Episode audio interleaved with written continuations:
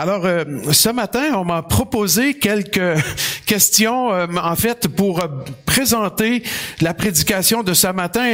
C'est une prédication thématique, si je peux dire, qui repose sur l'interprétation textuelle de la parole de Dieu, mais qui envisage un regard assez large, entre autres, de la prophétie biblique. Mais d'abord, j'aimerais vous inviter à prendre vos Bibles et à tourner avec moi dans la deuxième, en fait, la seconde épître de Pierre.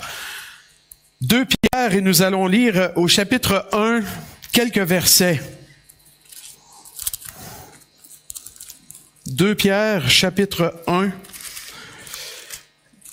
Et puis, nous allons lire quelques versets dans cette épître. Oh là là! Vous savez que je suis venu euh, sans Bible, en fait. mais quel genre de prédicateur c'est? Il vient sans Bible.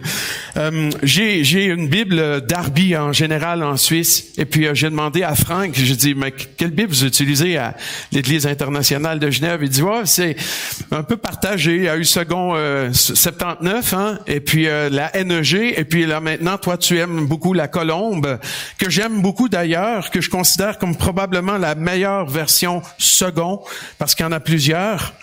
Et puis là, c'est euh, Franck qui m'a prêté sa Bible pour prêcher. Et je peux vous dire qu'il lit sa Bible, hein? Parce que j'ai même de la difficulté à voir où est le texte de la Bible là-dedans, tellement il y a de notes et de surlignage. c'est super. Il, il, écrit beaucoup de notes et puis il surligne et puis voilà, c'est, il souligne des passages fantastiques. Quel livre merveilleux nous avons le privilège d'ouvrir ensemble ce matin. Je vais lire à partir du verset 16. Donc 2 Pierre 1, verset 16, c'est dans la colombe.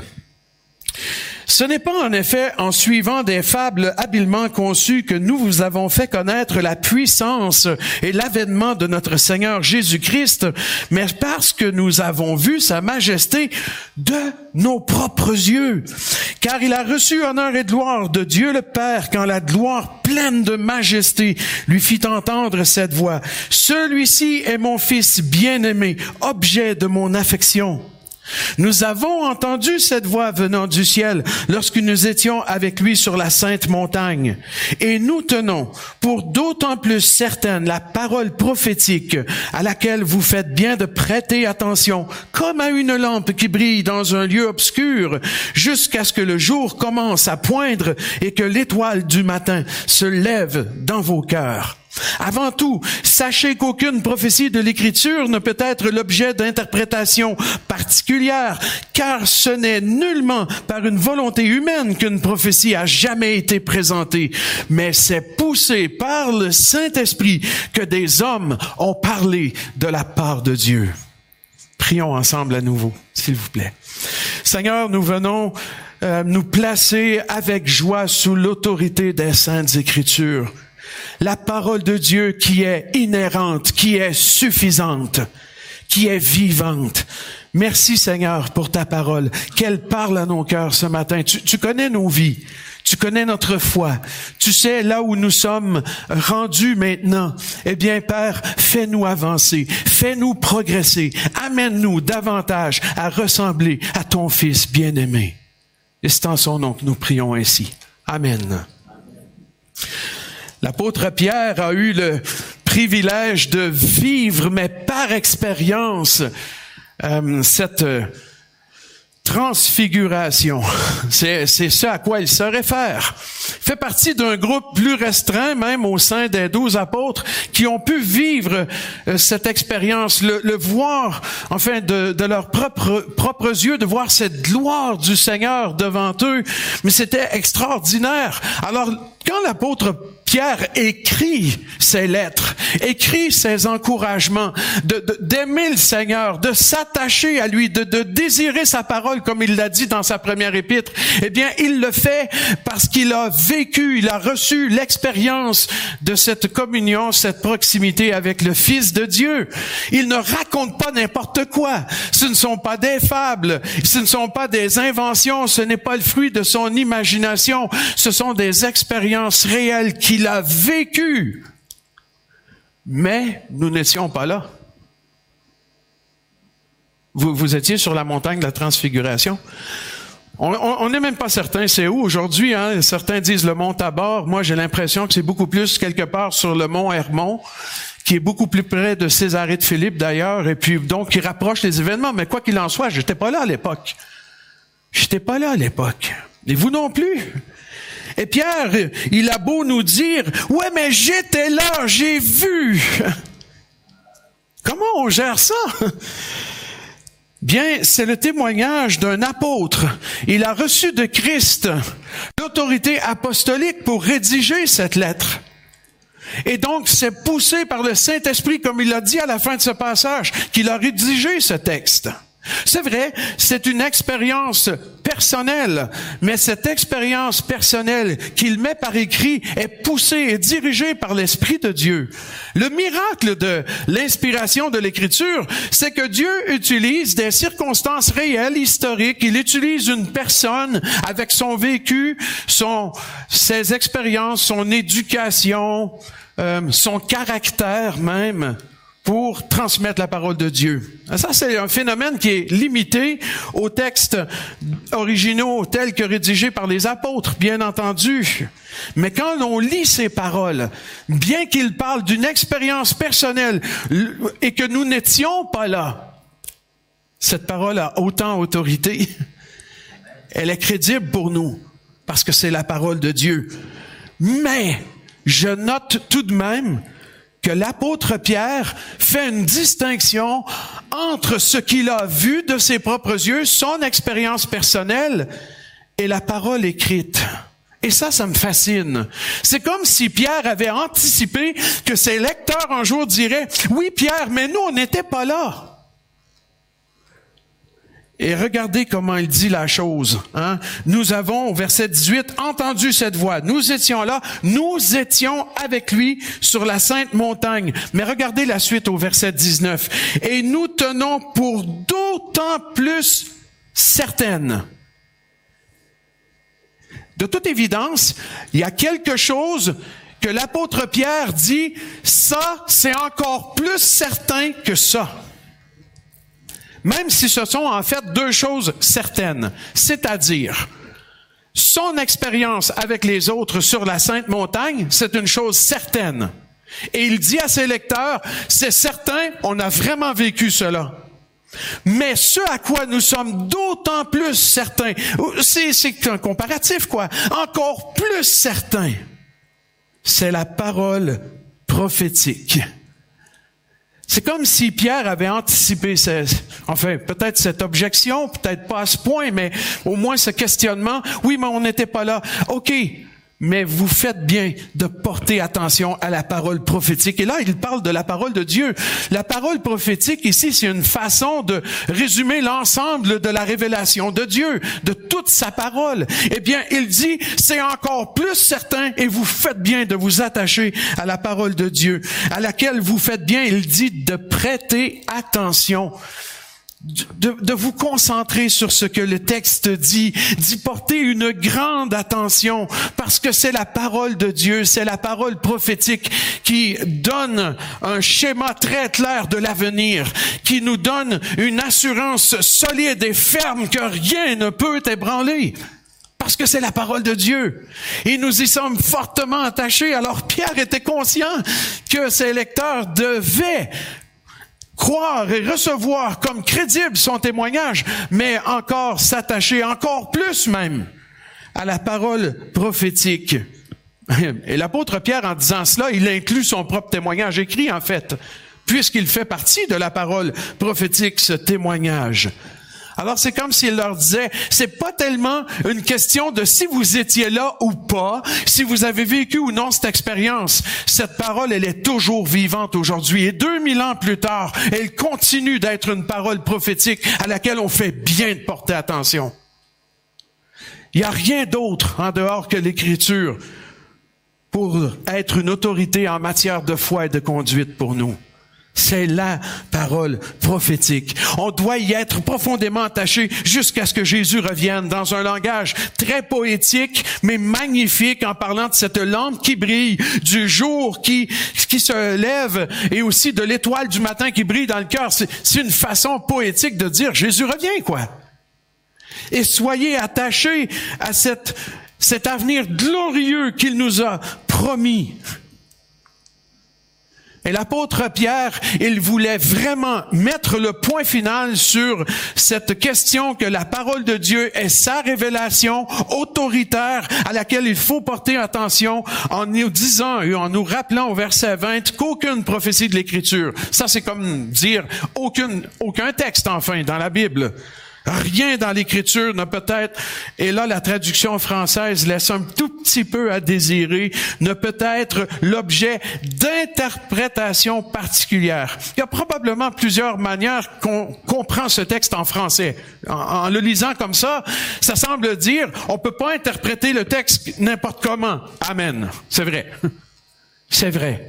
Mais c'est pas tout à fait ce que, ce dont Pierre parle ici il parle plutôt de la source de l'écriture.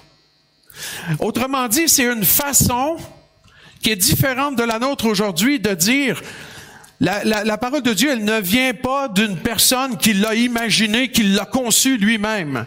C'est sa conclusion à ce qu'il a dit au départ. C'est pas par des fables que nous vous avons instruit au sujet des choses de Dieu. Non, non, ça vient de Dieu, c'est la source. D'ailleurs, remarquez bien que le verset 21 explique le verset 20 en considérant la conjonction car qui est là. Très important de porter attention à tous les mots de l'écriture. Et on voit le car, il donne l'explication.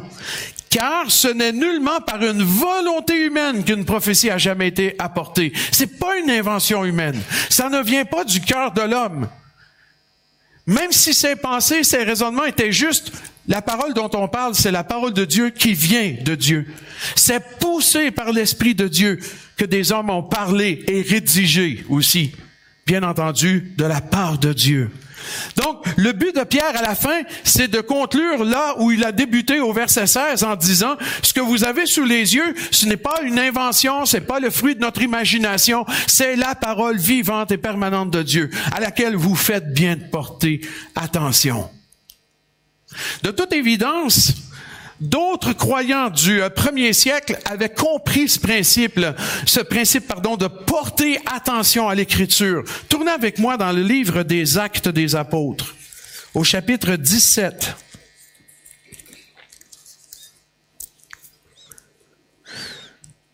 L'apôtre Paul, cette fois-ci, il a prêché l'évangile dans la Macédoine, c'est le nord de la Grèce actuelle, c'est pas la même Macédoine qu'aujourd'hui, mais c'était, c'est, en fait, ça correspond exactement au nord de la Grèce actuelle. Et donc, il a prêché l'évangile un peu partout, hein. Il est entré à Néapolis, s'est dirigé à Philippe, Amphipolis, Apollonia, Thessalonique. Et après avoir été persécuté à Thessalonique, ils ont dû quitter et s'en aller à Bérée. Et là, il prêche à nouveau la parole de Dieu à Bérée. Et on lit ceci au sujet de ceux qui écoutaient les Juifs de Béry. Verset 11, acte 17, verset 11. Ceux-ci avaient de meilleurs sentiments que ceux de Thessalonique. Ils reçurent, acceptèrent avec approbation en, réalité la parole avec beaucoup d'empressement. C'est particulier de dire ainsi, hein, recevoir la parole de Dieu avec empressement. Ils avaient hâte de recevoir la parole de Dieu. J'ai presque envie de faire une pause et une application pratique tout de suite. Avez-vous hâte de lire votre Bible le matin quand vous vous levez? Avec empressement. Bon, parfois les agendas, l'horaire peut être compliqué un peu, mais il devrait toujours, chaque jour, sans exception, y avoir un moment où on a hâte de lire la Bible. Parce qu'on en a besoin, c'est vital. Il y a quelqu'un qui m'a dit un jour, arrête de dire qu'il faut toujours lire notre Bible à tous les jours. C'est légaliste. Euh, non. C'est pas légaliste, c'est juste euh, vital. C'est ta nourriture que tu as besoin pour ton âme. C'est la parole de Dieu qui change et transforme les vies. Parfois, on, on se doute même pas à quel point notre lecture va changer les choses. Et parfois, c'est pour plus tard. On lit maintenant pour plus tard. Dieu est sage. il sait ce qu'il fait. Moi, j'aime, j'aime lire un verset qui dit, ils reçurent la parole avec beaucoup d'empressement. Ils avaient hâte d'entendre la prêche de la parole de Dieu, sa prédication, là. Et qu'est-ce qu'ils faisaient aussi? Ils examinaient chaque jour les Écritures pour voir si ce qu'on leur disait était exact. Pierre a dit, vous faites bien de porter attention à l'Écriture. Mais eux, ils ont compris ça. Ils écoutaient Paul, et peu importe qui prêche, hein? Non, je serais pas offusqué hein, si vous regardez en même temps, puis vous foncez un peu les sourcils, vous dites, est-ce que c'est juste ce qu'il dit, lui-là? Ben oui. C'est notre responsabilité, d'ailleurs. Et donc, malgré que ce soit Paul qui prêche, wow, les chrétiens de Béret, en fait, c'est les juifs de Béret qui vont devenir des croyants, des chrétiens, ils regardent le texte puis ils disent, ouais, mais c'est ce qu'ils enseignent, c'est la parole de Dieu, c'est la vérité, c'est exact, quoi. Et beaucoup de personnes vont se convertir à la suite de cela. Que c'est important de prêter attention au texte de l'Écriture et de l'interpréter correctement aussi, de voir ce qui est dit. Tournez avec moi dans cette épître que Paul rédige à Timothée, la seconde épître à Timothée. Sont, euh, on les appelle euh, très communément les épîtres pastorales parce qu'elles s'adressent à un pasteur, Timothée, un berger de cœur, qui a comme responsabilité principale de prêcher la parole de Dieu. Et c'est dominant dans les épîtres pastorales ce concept de responsabilité de prêcher la Bible. Et on lit dans 2 Timothée 2, au verset 15. Et il est très souligné, très colorié, très encadré. Tu as utilisé tous les filtres visuels possibles hein, pour ce verset-là.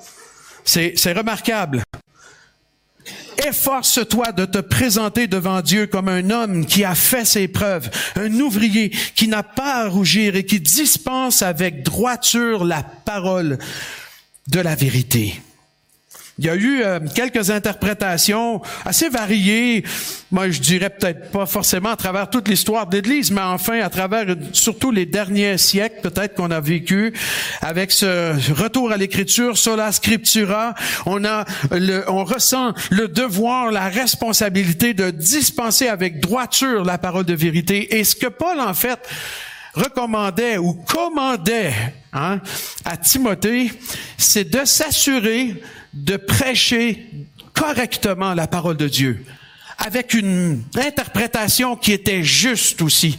Donc ici, c'est pas tellement dans le découpage de la Bible, parce qu'on a déjà entendu ça dans le passé, et c'est pas tout à fait ce que Paul avait à l'esprit. Il n'est pas en train de dire découpe bien le texte pour voir toutes ces différentes parties de la révélation progressive de Dieu. C'est vrai aussi qu'on a ce phénomène. On le voit même dans l'Épître aux Hébreux dès, l'entrée, hein, après avoir autrefois parlé à nos pères de plusieurs manières, à plusieurs reprises. Donc plusieurs manières, plusieurs reprises, souligne que dans sa révélation progressive, Dieu a parlé de toutes sortes de façons et puis dans des moments différents, etc. Donc on, on peut avoir ce découpage de la parole de Dieu, sans doute. Mais ici, l'accent est surtout sur le fait d'interpréter correctement le texte de la parole de Dieu, d'enseigner ce qui est juste, ce que la Bible enseigne. Et je remarque que malgré les différentes approches d'herméneutique, en général, les croyants s'entendent sur le sens des doctrines principales. Il y a, des petits soucis d'interprétation parfois sur euh, peut-être des détails ou des doctrines secondaires, mais l'important c'est vraiment de s'attacher fortement à interpréter correctement la parole de Dieu. Et malheureusement, on vit dans un siècle où la parole de Dieu est tordue elle est falsifiée. On dit à peu près n'importe quoi aujourd'hui sur la parole de Dieu en isolant des textes complètement hors de leur contexte et en violant le sens intégral, littéral de l'écriture pour lui mettre un sens allégorique ou figuré ou imaginé, je ne sais trop. Et très souvent, c'est la théologie qui dicte même l'approche du texte. C'est-à-dire ce qu'on, ouais, ce qu'on veut défendre absolument. Il faut que ce soit la parole de Dieu qui parle et notre théologie doit venir de l'écriture et doit venir d'une interprétation qui est correcte de l'Écriture. Paul était conscient de, à la fin de sa vie, hein, c'est son testament spirituel, et il dit, Timothée, il faut que tu dispenses avec droiture le texte de l'Écriture, que tu le prêches avec une approche solide. Regardez ce qu'il lui dit juste un tout petit peu plus loin au chapitre 3, verset 16. On lit ceci. Toute écriture est inspirée de Dieu et utile pour enseigner, pour convaincre, pour redresser, pour éduquer dans la justice afin que l'homme de Dieu soit adapté et préparé à toute œuvre bonne. L'écriture est inspirée de Dieu, soufflée par Dieu, elle vient de Dieu et elle a un impact dans la vie. En fait, ce que ce texte-là dit, c'est que la parole de Dieu va agir. Comme Nézaïl l'a dit, elle va pas retourner à lui sans effet. Elle va agir. Mais la responsabilité, puisque c'est la parole inspirée de Dieu, la responsabilité, non seulement de ceux qui prêchent, mais de tous les croyants qui lisent leur Bible, c'est de l'interpréter correctement. Mais comment on s'y prend? Comment on peut ouais, développer une bonne interprétation de l'Écriture? Je dirais que déjà au départ, ce qui est important, c'est de ne pas imposer au texte ce que nous voulons y voir ou ce que nous croyons y voir. C'est de chercher le plus possible à être objectif. Le plus possible. Euh, peut-être que c'est impossible d'être à 100% objectif. Il y, a, il y, a, toujours quelque chose qui interfère dans notre interprétation du texte, mais de laisser le texte parler le plus possible, d'être le plus objectif possible. Donc, d'éviter les applications ou les conclusions hâtives. Et l'une de, enfin, l'une de ces approches qui souvent est erronée, c'est celle où on essaie de comprendre le texte à la lumière de notre culture à nous, de nos expériences, etc. On devrait plutôt au départ chercher ce que la Bible enseigne pour ceux qui l'ont reçu. Et une fois qu'on a trouvé ce que la Bible enseigne pour ceux qui l'ont reçu, on va avoir exactement la même vérité pour nous. Elle sera pas différente. L'application, c'est pas de partir complètement à l'opposé de ce qu'un texte enseigne pour eux autrefois. Comme un interprète de la Bible a dit dans un de ses livres, euh, il me semble que c'est Gordon Fee qui a dit ça, un texte ne peut pas vouloir dire aujourd'hui quelque chose pour nous qu'il n'a pas voulu dire autrefois pour eux. Je le répète. Un texte ne peut pas vouloir dire quelque chose pour nous aujourd'hui qu'il n'a pas voulu dire pour eux autrefois. La vérité sera exactement la même, mais probablement et très certainement contextualisée dans notre vie d'aujourd'hui, dans notre culture et, dans beaucoup d'autres choses qu'on va tenir compte. Mais la même vérité va être enseignée exactement la même. C'est pas quelque chose qu'on va imposer au texte. On veut laisser parler le texte. Et donc, on doit chercher d'abord ce que le texte enseigne. J'ai eu le privilège, franchement c'est toute une grâce de Dieu, de découvrir l'herméneutique littérale, grammaticale et historique. Hein, c'est des mots un peu compliqués parfois pour certains chrétiens, c'est vrai, mais en fait, ce que ça dit, c'est j'ai découvert une méthode d'interprétation qui tient compte des mots du texte avec la grammaire et la syntaxe du texte, c'est-à-dire les conjonctions, tous ces petits mots-là qui font, euh, qui donnent un sens en fait aux phrases et qui les rattachent ensemble, qui relient les idées, mais aussi l'histoire et la culture de l'époque. Vous savez que, frères et sœurs, on a un défi de combler un fossé de plus de 2000 ans et même encore plus avec l'Ancien Testament quand on lit la Bible. On plonge dans le Moyen-Orient de l'époque dans une autre culture, une autre façon de voir les choses. Et Dieu s'est révélé à eux. Et donc, on doit nous comprendre ce que Dieu leur a dit pour ensuite tirer la bonne application. Et dans l'interprétation littérale, grammaticale et historique, nous donnons la priorité au texte biblique. Autrement, quels seront les garde-fous? Vous, vous dites ça, cette expression? Comment on va faire pour interpréter correctement, droitement la parole de la vérité si on, on, on laisse pas le texte parler par lui-même et si on cherche pas à comprendre ce que le texte dit de lui-même? Voilà. Et je sais qu'il y a beaucoup trop de choses qui vont interférer, ma théologie, mon éducation, mes expériences, mes peurs, etc. Alors, je préfère essayer juste de voir ce que le texte dit dans son contexte et puis voilà, par la suite, tirer la bonne application. Et cette herméneutique littérale, elle donne la priorité au texte biblique, elle donne la priorité aux mots, au langage dans lesquels Dieu s'est révélé, il nous a donné sa parole et elle tient compte aussi du fossé historique qui nous sépare. À mon sens, c'est la méthode d'interprétation. Elle est solide, elle a fait ses preuves et puis elle tire des conclusions théologiques vraiment bien fondées qui entrent dans la cohérence biblique? C'est-à-dire que, avec cette méthode d'interprétation, de donner la priorité au texte, eh bien, on voit que c'est cohérent à travers toute l'écriture. Et ça nous amène à découvrir que Dieu a un plan dans l'écriture, un plan merveilleux de rédemption, qui est extraordinaire. Et dans ce plan de rédemption, le Seigneur a un plan pour son peuple Israël et il a aussi un plan pour l'Église. Et c'est ce que nous voulons suivre, ce, à quoi nous voulons nous attacher, c'est ce que la Bible enseigne. Vous savez qu'il y a une façon très simple de résumer tout l'Ancien Testament. Très, très simplement. Les chapitres 1 à 11 de la Genèse et chapitre 12 à Malachie à la toute fin. Ça, c'est l'autre partie.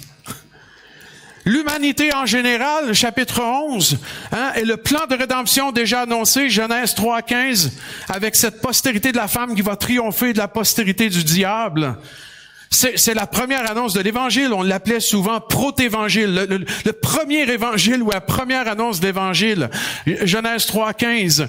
Tout de suite, un effort satanique d'empêcher cela avec le meurtre d'Abel et ensuite les fils de Dieu qui voient les, les filles des hommes et qui essaient de corrompre la race humaine parce que c'est la race humaine qui va triompher.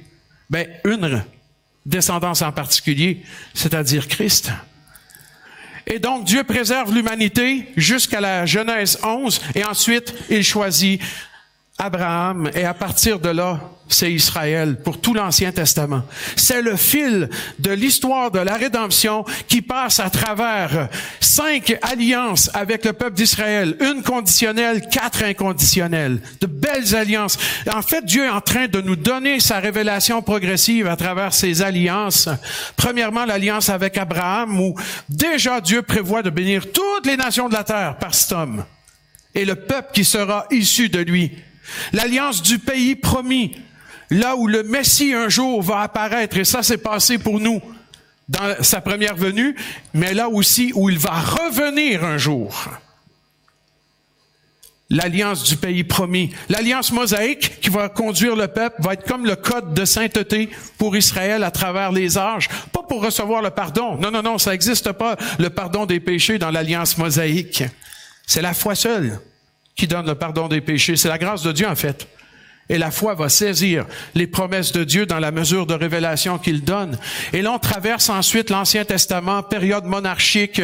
On, on a l'exil à Babylone, le retour. Et puis ça nous amène à la fin de l'Ancien Testament où Dieu a encore donné deux autres alliances. L'alliance davidique ou messianique et puis l'alliance, la nouvelle alliance, celle qui va régler tout. Et l'Ancien Testament est fini. On a tout résumé. C'est simple, hein? mais ça, ça tient compte d'une interprétation littérale, grammaticale, historique de ce que la Bible enseigne. Et c'est très cohérent quand on arrive dans le Nouveau Testament que le Messie arrive, il accomplit tout ce qui est nécessaire pour l'accomplissement de toutes ces alliances. Il met un terme à l'alliance mosaïque en tant qu'alliance, pas en tant qu'enseignement qui a des choses à nous dire, mais en tant qu'alliance, il met un terme. Et puis le Seigneur Jésus inaugure la nouvelle alliance par le sang versé à la croix. Mais les Juifs le rejettent. Et parce que les Juifs le rejettent, Dieu les met de côté, ne les rejette pas, ne les remplace pas, les met de côté et Christ bâtit son Église. C'est tout à fait cohérent. La Bible se tient. Elle part de Genèse à Apocalypse avec le fil de la rédemption, avec le plan de Dieu pour Israël et pour l'Église. Et à travers tout cela, Dieu communique, manifeste, révèle sa grâce. Un Dieu merveilleux qui fait toutes choses à merveille. Quand les euh, apôtres ont vécu avec le Seigneur, euh, ils attendaient ces promesses de l'Ancien Testament. Et au fur et à mesure qu'ils avançaient, ils voyaient que les choses n'étaient pas exactement comme ils les avaient conçues, n'avaient pas compris tout, tout l'aspect du sacrifice de Christ pour la rédemption. Et ça s'est accompli sous leurs yeux. Et puis là, Jésus ressuscite, ils le voient, et avant qu'il parte en acte 1, verset 7, il pose la toute dernière question au Seigneur. En fait, c'est au verset 6. Toute dernière question avant l'ascension, un texte remarquable. Eux donc, les apôtres réunis, demandèrent, Seigneur, est-ce en ce temps que tu rétabliras le royaume pour Israël? C'est comme s'ils disaient, tout l'Ancien Testament, il est passé où, là? Le, royaume qui est promis dans l'Ancien Testament pour Israël, il est où? mais toi, tu, tu n'as pas établi ce royaume, et là, tu vas partir. Qu'est-ce qui se passe? Le Seigneur confirme que effectivement, il y a un temps pour ce royaume, mais ce n'est pas à vous de connaître les temps ou les moments que le Père a fixés de sa propre autorité. Il y aura un royaume, mais pour l'instant, il y a un autre programme. C'est le programme dont Jésus avait déjà fait allusion dans Matthieu 16 en disant, je bâtirai mon Église. Ça, c'est peu de temps après le rejet de la messianité de Jésus par Israël qu'il a dit cela. Je bâtirai mon Église. Et donc, vous recevrez une puissance, celle du Saint-Esprit survenant sur vous, et vous serez mes témoins à Jérusalem, etc. Le plan missionnaire de l'Église est positionné. Voici maintenant ce dans quoi vous devez vous diriger.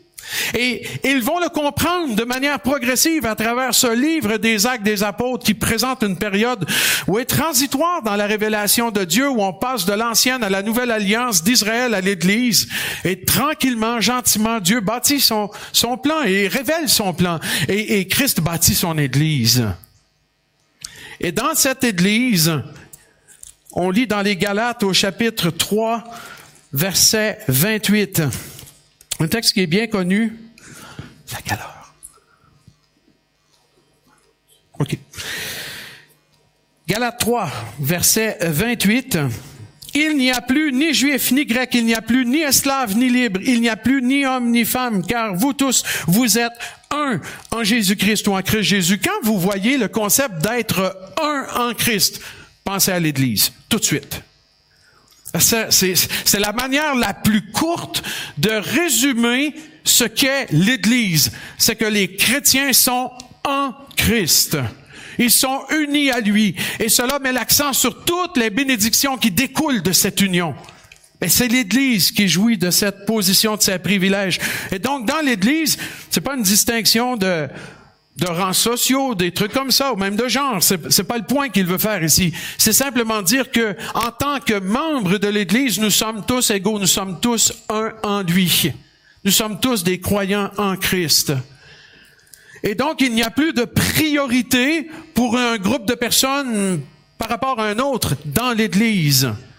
Et cette vision de l'Église doit diriger aussi notre vision, puisqu'on interprète littéralement, on doit avoir cette vision aujourd'hui des choses qui nous entourent. Et je dirais que c'est un verset comme celui-là, avec tous ceux qui nous présentent le développement de l'Église. En fait, quand on a une bonne ecclésiologie, on a une bonne interprétation de l'actualité dans le monde aussi. Nous sommes dans l'époque de l'Église. Nous sommes encore à ce moment où Christ bâtit son Église. Et on sait qu'Israël a un avenir dans les plans de Dieu. C'est, l'interprétation littérale dit, oui, Jésus a un plan pour Israël. Il va rétablir Israël et Jésus va entrer dans le royaume messianique à venir. Ce qui inclut toutes les prophéties en lien avec le royaume davidique, ce qui inclut aussi la restauration d'Israël dans le sens de la régénération. On restaurera pas Israël comme dans le temps passé. Il y aura pas un retour à la loi mosaïque. Ça n'existera pas. Mais par contre, la régénération où Israël va enfin vivre dans le cœur transformé dans exactement dans la manière dont Dieu les a toujours appelés à être en fait. Et un jour, ça va arriver, ça. Pour Israël. Mais en attendant, Israël fait partie des peuples et des nations de la terre qu'il faut évangéliser. Au même titre que les Palestiniens. Donc vous me voyez là en train de contextualiser avec l'actualité aujourd'hui. Mais en fait, je contextualise pas l'actualité, euh, tu vois, euh, ou la Bible avec l'actualité, je fais tout le contraire. Je, je, peux mettre l'actualité en contexte de l'écriture parce que ma méthode d'interprétation littérale me dit aujourd'hui, puisque nous sommes dans l'Église, il n'y a plus ni juif ni grec. Se positionner, c'est simplement de prendre position politiquement, mais ça n'a rien à voir avec le plan de Dieu pour l'Église. Et notre plan aujourd'hui, nous, enfin, ce que nous sommes appelés à être dans l'Église, c'est prier, prier pour les nations qui sont en guerre, l'une ou l'autre. Politiquement, on peut avoir nos idées. On a droit à avoir nos idées là-dessus. mais ça va pas impacter vraiment et changer quoi que ce soit à l'édification de l'Église. Ce qui va changer, c'est de prêcher l'Évangile. Prêcher la parole de Dieu, prêcher la grâce de Dieu en Christ, prêcher l'Évangile, la bonne nouvelle de Jésus, autant un juif qu'un non-juif, parce que dans l'Église, il n'y en a plus de distinction, et on doit avoir un cœur de missionnaire pour l'un et l'autre. Quelle que soit la guerre dans le monde, elle implique Israël, on est plus sensible parce qu'on se dit, c'est le peuple de Dieu, c'est vrai, mais c'est le peuple de Dieu sous le temps des nations, d'une période de jugement de Dieu qui n'est pas terminée encore, qui va se culminer dans une incrédulité hallucinante, qui va leur permettre même de signer une alliance avec l'Antichrist, ce qui sera terrible. Et Jésus va revenir après. Ça, c'est l'interprétation littérale des prophéties du livre de Daniel qui a très clairement mis le schéma du plan de Dieu pour Israël. Mais en attendant, nous, on doit prier. Parce que dans l'Église, juifs et non-juifs vont recevoir la grâce de Dieu. Voilà ce qu'on est appelé à, faire, frères et sœurs. Priez, priez pour le salut de juifs et de non-juifs, pour qu'ils puissent recevoir la grâce de Dieu et entrer dans l'Église. Alors, voyez que L'importance, enfin, c'est très sommaire, hein, puis euh, c'est un marathon, là, je, suis allé euh, à fond, hein, mais euh, l'importance de bien interpréter l'Écriture pour avoir un schéma prophétique qui est juste, à mon sens, et qui replace l'Église dans son contexte, dans la révélation progressive de Dieu. L'Église qui prêche la grâce de Dieu actuellement, et tout le reste est entre les mains de Dieu. Le prochain événement qui est à venir pour nous, d'un point de vue prophétique, John l'a évoqué tout à l'heure. C'est l'enlèvement de l'Église. C'est la prochaine étape prophétique pour nous. C'est vrai que plus les temps avancent, certainement qu'on peut voir la mise en place de, des choses qui vont amener vers les choses la fin. Ça, il n'y a aucun doute. Euh, voilà, le temps avance. Hein. Et moi, ce que je trouve magnifique, c'est que dans le plan de, retour du Seigneur, il est fixé et nous, on avance tout le temps. Imaginez si c'était comme ça. Tu vois, le, plan se déplace en même temps que nous, il avance, on se dirait, on va jamais le rattraper, quoi. L'apôtre Paul a dit maintenant, le salut est plus près de nous que lorsque nous avons cru. Et donc, il est fixé et on approche, on approche. Et un jour, frères et sœurs, Jésus va nous prendre avec lui. Ça va arriver. Et si j'interprète littéralement, c'est exactement comme dans les Thessaloniciens. John, il en a déjà parlé, un Thessaloniciens 4. Mais c'est loin d'être le seul texte qui parle du retour du Seigneur pour l'Église d'enlèvement. Il, il, y a beaucoup d'autres versets, beaucoup d'autres. Il y a plus que ce passage avec les Corinthiens. Beaucoup de versets font allusion directe aux circonstances de l'enlèvement de l'Église. Ça, c'est notre événement à venir. Alors, est-ce qu'on doit paniquer? Non. On doit rester calme, prêcher l'Évangile, souffrir avec ceux qui souffrent, les encourager, les exhorter, proclamer la grâce de Dieu et rester en éveil, prêt dans notre cœur à ce que Jésus revienne bientôt. Et bientôt, ça ne veut pas dire que, à la lumière de l'actualité présente, il va revenir probablement l'année prochaine. Il pourrait revenir maintenant. Il peut revenir à n'importe quel moment. Pour nous, l'imminence du retour du Seigneur, de l'enlèvement de l'Église, c'est que ça peut arriver très, très prochainement et ça peut arriver n'importe quand. faut juste être prêt.